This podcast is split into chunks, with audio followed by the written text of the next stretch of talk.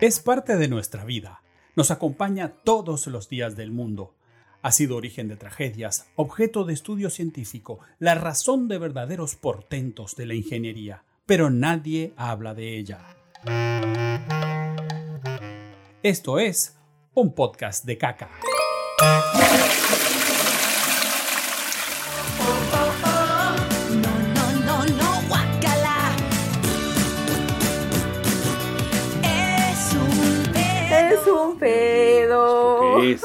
¿Qué cantas, Ángela? Bueno, es que a mí siempre me encantó Thalía. Soy fan desde que tengo uso de razón. Me ponía todas, todas, todas sus canciones en mi habitación, me sabía las coreografías. Pero esta, cuando la he descubierto para hacer el podcast, yo creo que me parece la mejor canción de todos sus álbumes. Me encanta. Bueno, a mí siempre me gustó Thalía, pero por otras razones. Desde que, No. desde que era Mariara del Barrio y Marimar y todo eso. No, a ver, es una mujer muy, muy, muy, muy guapa. Pero Uy, además, sí.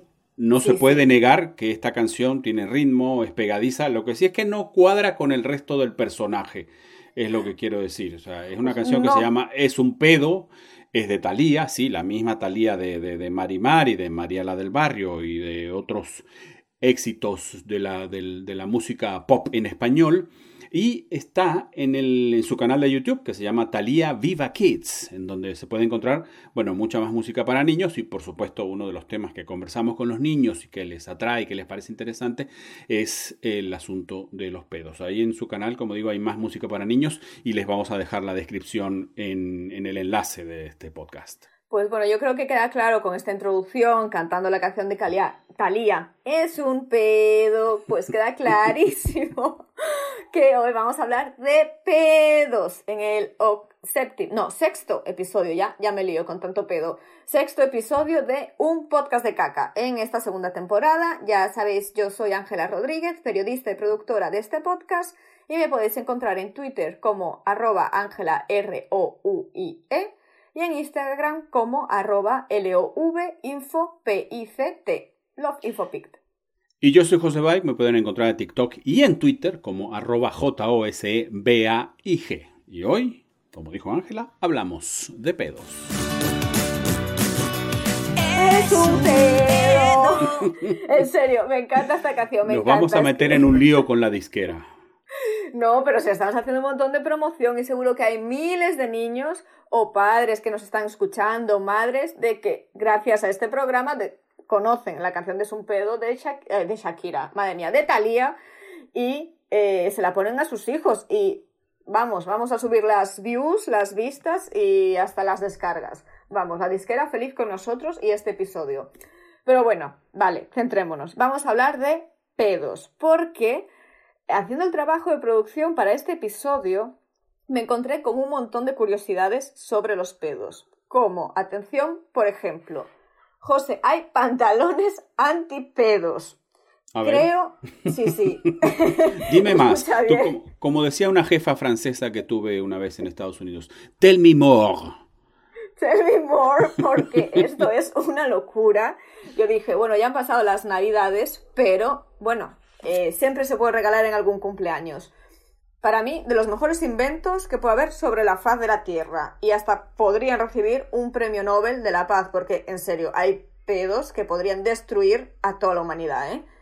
Y bueno, te comento esto de los pantalones. Todo empezó allá en 2013, 10 años atrás, cuando la marca británica Shreddies puso a la venta ropa interior, también muy útil para estos casos, capaz de neutralizar los olores de las ventosidades. Y más tarde puso a la venta unos vaqueros capaces de filtrar y camuflar el olor de los pedos gracias al Zorflex, que ayuda a que la tela con la que está hecha la prenda pueda filtrar en 200 veces la fuerza de emisión de los gases. Yo me pregunto varias cosas. ¿Cómo será la escala para medir la fuerza del pedo? Ya, El- ya, o ya. La, sí, la potencia eh, olorífica, supongo. Esa es una cosa. Eh, la otra cosa que me pregunto es que, bueno, está bien disimular el olor, pero el ruido a veces es, es imposible de, de controlar. Sobre todo si tienes vaqueros que comprimen todavía más todo aquello y, y hace que, el, que el, el ruido sea más agudo. Este, Sí. Y además, supongo que con todos estos nombres, este, la, compañía Shreddies y, y el material Surflex, esto no debe ser nada barato, ¿no? Pues oye, fíjate que yo también cuando leí la noticia dije, bueno, esto va a ser carísimo, fijo, demasiada tecnología para camuflar pedos. Y para nada, para nada. Cuesta 120 libras. Fui a su página web, 120 libras, que no lo sé. mm, vendrá a ser como unos 150 euros, porque si luego... No es- a ver, barato, barato no es que sea. Pero luego si piensas en otras marcas que se compran, americanas, muy famosas de vaqueros, por ahí va el precio. ¿no? Mm, Sí. sí, sí, sí, sí. Ah, espera, espera. También pasó? ¿Qué una pasó? cosa.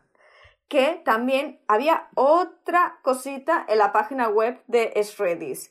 Para ver si los pantalones y la ropa seguía a la venta, eh, seguí, es decir, scroll down, down, down, encontré un nuevo producto que esto sí que no te lo vas a creer que es. A ver, ¿cuál es? Porque después de la ropa interior y los pantalones no se me ocurre mucho más como para contener olores y demás. Como no hayan... Con esto los, los- estos pantalones stretch que se usan ahora, como no hayan inventado unos calcetines, porque claro, con el pantalón stretch, a lo mejor el gas coge en dirección a los calcetines, que evita el tema de los pedos, pero también el mal olor de los pies. Sí, podría ser de que el calcetín absorbiese el, es decir, el gas que sale por esos pantalones stretch, pero no. Frío, frío, frío. Sino que Shreddies puso a la venta Carbo Nana, que está relacionado con otra de las curiosidades que encontré sobre los pedos. Que esto es, a cuanta más altura estés, más pedos echas. Sobre el nivel del mar hay una media de, se, se echa una media de 15,1 al día. Pero si estás a 7.000 metros, unos 129,6. Bueno, no hay Entonces, mucha ¿qué gente que esté a 7000 metros de altura, a menos que seas escalador de, del, del Everest, alpinista, de cosas así. Eh, pero supongo que si te tiras tantos pedos, igual. Y hay que además. a esa altura, con esas temperaturas, el pedo además también es visible. Entonces, yo no sé si es que sacaron una línea de, una línea de montañismo o de qué se trata. Jo, pues eso estaría, estaría genial, porque cada vez hay más gente que ya se dedica a la montaña, ya después del COVID. No es mala idea, pues se lo podríamos decir a Shredis, pero no, no sé si te da un poco de idea de estar a mucha altura, pero no haces montañismo, ¿qué puede ser? Y el nombre, Carbo Mm, que es Mm. un producto en forma de banana. ¿Eh? Banana. A ver, no, ahora cuenta, tengo mucha curiosidad de saber cómo se usa un producto de forma de banana que va en ese lugar del cuerpo. Claro, porque carbonana, piensa un poco la forma, por favor la gente no empieza a pensar mal, no, no, mal no. Y estás a mucha altura, eso quiere decir que estás en un avión, en un Ah, avión. Igual me Y- sigue quedando la duda de, de la forma de banana. Bueno, a lo mejor cogieron ahí una fruta y dijeron, va, la banana. Pues esto es de que tú cuando estás sentado en tu asiento, te pones carbonana debajo, es decir, entre las nalgas y cuando te vayas en el pedito, o pedos, porque ya no se sabe, lo absorbe y antes de que te llegue a tu ropa interior. Y todo esto, todo esto solo cuesta 20 libras, ¿eh? 20. Bueno, yo ¿Qué la dices? verdad estoy, estoy impactado. Sobre todo me pregunto la utilidad de esto porque eh, es verdad que en los aviones muchísima gente se ampara en el anonimato, es decir, vas ahí co- compartiendo, compartiendo un espacio reducidísimo en una lata de aire comprimido que va a 10 kilómetros de altura, a 900 kilómetros por hora, eh, pues la gente ahí, ¿quién va a saber que fui yo? Eh, pero bueno, me parece que es una tecnología maravillosa y también me recuerda esto, por cierto, Ángela, una curiosidad que leí sobre los pedos y que las compañías aéreas ya utilizan filtros de carbón en el aire acondicionado para precisamente absorber pedos y otros malos olores que se potencian, como dijimos, a altas alturas, porque como tú decías, eh, Ángela, a más altura, más pedos, ¿no? Pues sí, eh, es también por esto que es otra curiosidad, ¿por qué las comidas del avión no son tan sanas? ¿Por qué tienen que poner más carbohidratos y menos fibra? Para evitar una marea de pedos entre todos los pasajeros. Porque imagínate, 200, o bueno, 200 pasajeros que puede tener un avión, todos comiendo verduras, pues imagínate. o fibra. Ya, entonces las opciones en el avión en vez de chicken or pasta debería ser más pedos o menos pedos. Yo creo que por un viaje así cortillo no pasa nada que te tomes unos macarrones y no unas verduras y mueras antes de llegar a destino por los olores de todos los pasajeros. Pero bueno, también investigando para este episodio descubrí que en algunas ocasiones y circunstancias tirarse pedos puede salir muy caro.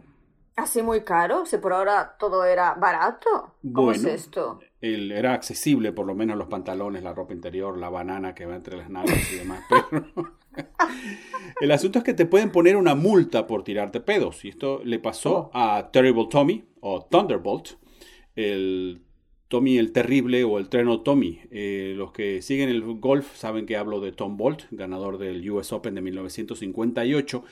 Y esto pasó al año siguiente, después de ganar este trofeo, en 1959, en el Colonial Country Club en Memphis, en Estados Unidos, en Tennessee. Eh, para hacer corta una historia más o menos larga, Tom era muy conocido por su mal temperamento y por ser un rebelde, como lo indica su seudónimo, el terrible Tony, el trono Tommy, y se tiró, no, no, no soltó un gas, se tiró un soberano pedo cuando estaba a punto de, no sé cómo se llama eso técnicamente, pero de pegarle a la pelotita ahí en el, en el, en el green.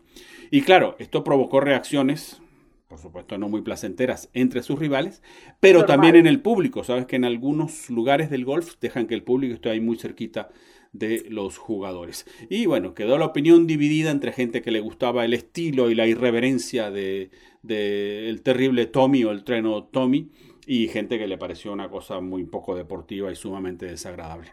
Lo que no quedó dividido son los 250 dólares de la época, que, que equivaldrían ahora, no sé, por lo probablemente el doble o más, eh, y los tuvo que pagar uno por uno. Bueno, moraleja de la historia, aunque seas famoso y te tires pedos, hay que pagar. Pero también te digo que esos 250 o 500, si era tan bueno, seguro que fueron calderilla para él, ¿eh? Bueno, pero igual todos pagamos porque gente menos famosa y con menos dinero que el menos dinero que el terrible Tommy, la broma le salió más cara, por ejemplo, a un hombre en Valencia que tuvo que pagar un mes de multa por tirarse pedos, tirarse pedos Uh. cuando discutía con su pareja. Uy, madre. Es que ya no es manipulación emocional, ya no es sacar discusiones del pasado, ya no es que te guardaste un rencor de hace tiempo y lo volviste a... No, que se ya y cae... ¡buah! En Ya plena está. discusión con la pareja, eso está muy mal. O también... va al juzgado. Sí, sí. Eso es criminal directamente. Eh, y también hubo dos vendedores ambulantes que tuvieron que pagar 600 euros por tirarse pedos delante de la policía. Uy, valiente ellos. Pero bueno, al final quien lo sufre siempre es la cuenta bancaria. Y bueno, esto es curioso, ¿no? Las gracias, tonterías que hacemos o decimos cuando alguien se tira un pedo. Es siempre, y siempre ha sido así, cuestión de, de chiste. Pero, José, y a la gente que nos está oyendo, porque parece que esto de los chistes de pedos, jajaja, pedo, pedo, cuescazo, es de ahora, digamos, de nuestros tiempos, pero esto viene de lejos, lejos, lejos, lejos, es decir, tiempo y espacio. En concreto, en el año 1900 antes de Cristo. Lo de los pedos viene inherente al ser humano y de reírse de los pedos es ya cosa nuestra también. Todos muy ser humano. Y quien descubrió el primer chiste sobre pedos fue Paul MacDonald, profesor de la Universidad de Wolverhampton en Reino Unido. Y viene a decir el primer chiste que eh, descubrió Paul, algo así como algo que no debió ocurrir desde tiempos inmemoriales. Una joven mujer no se debió haber tirado un pedo en el regazo de su marido. 1900 antes de Cristo. ¿Cómo te quedas? Chiste que después se convirtió en una reflexión y por eso le pusieron la multa al a aquel que de Valencia que, que se tiraba pedo cuando Karma. discutía con su pareja. bueno, igual digamos que el chiste de, de, de Mr. el que descubrió el chiste que descubrió Mr. McDonald allá en la Universidad de Wolverhampton, así graciosísimo no es, digamos que no entra en el especial de Netflix, pero sí es verdad que pone y nos muestra el uso de la palabra pedo en el, en el vocabulario de la humanidad desde hace bastante tiempo Y hablando de vocabulario, vocabulario, de vocabulario, me parece también interesante, Ángela, que la palabra pedo tiene muchos más significados que una simple ventosidad. Según la Real Academia Española, la palabra pedo, del latín peritum, es una ventosidad que se expele del vientre por el ano. ¿What?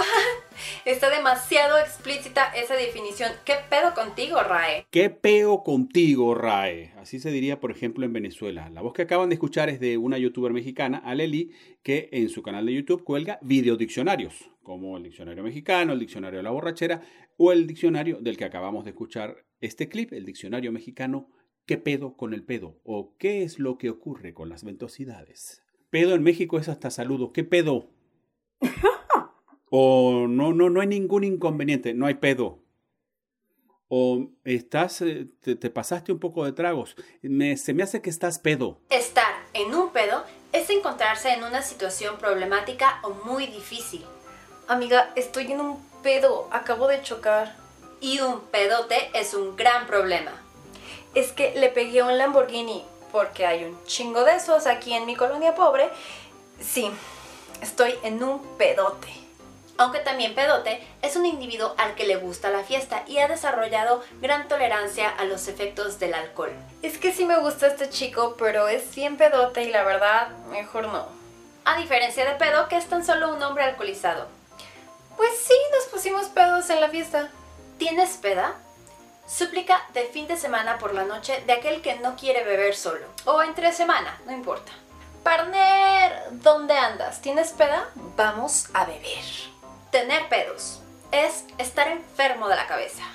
Esta vieja loca tiene pedos en la cabeza, ya déjala. ¿Qué pedo contigo, José? Me ha encantado, me ha encantado el diccionario del pedo de Aleli. Y me ha hecho también recordar a mis dos buenas amigas mexicanas, Carla y Cintia, a las que conocí ya años atrás en Polonia. Las aprovecho y las saludo y que también gracias a ellas eh, yo descubrí muchos usos de la palabra pedo en el día a día.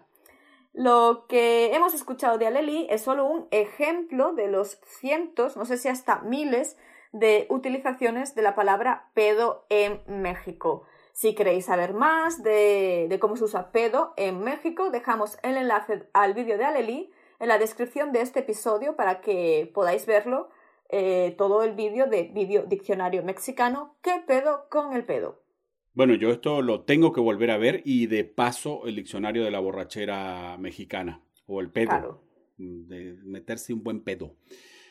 Bueno, pero yo creo que llegó la hora de llevar este tema, como hacemos siempre en un podcast de caca, al terreno de las especialistas en esta materia. Y por eso hablamos con la doctora Carla Guerrero, gastroenteróloga oficial, cacóloga de cabecera de este podcast, que ya la conocen y que nos esclarece muchas más dudas sobre los pedos. Me acuerdo que he hecho un video, justo creo que fue el primer video que hice en mi canal de, Instagram eh, sobre esto.